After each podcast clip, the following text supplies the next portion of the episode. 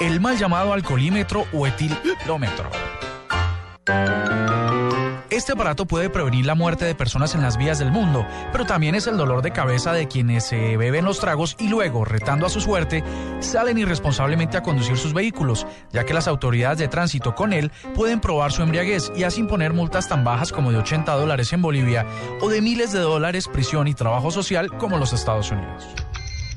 Sonó, sonó, sonó, me llaman del bar de Mou, en ese buen lugar, me gusta beber alcohol.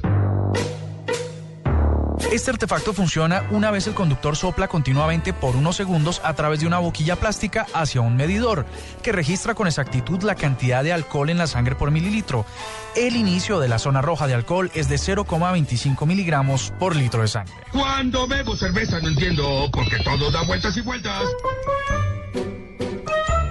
Los alcoholímetros digitales, como los conoce la gente, o mejor, etilómetros que usa la policía de tránsito, están basados en un sensor de gas que analiza químicamente el aire expirado. Y es que los alcoholes se oxidan produciendo aldehídos, con los que se puede calcular las cantidades que ha ingerido una persona, interpretados por un medidor que indica, con un margen pequeño, muy pequeño de error, el nivel de embriaguez. esperamos en la taberna de Mou.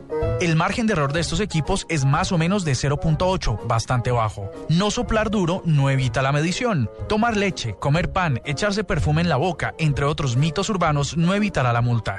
Este equipo debe calibrarse cada 300 pruebas. Cuando le hagan la prueba, pida que le suministren una nueva boquilla. Estos medidores pueden conseguirse entre mil y ocho mil dólares. Si quiere hacerse una pequeña prueba antes, busque en las tiendas de aplicaciones de todos los teléfonos móviles, donde existen cientos de ellas que podrían ayudarle a confirmar que no va a pasar uno de estos test. Pero sobre todo, lo más importante, la regla de oro es que si usted va a beber, mejor no conduzca.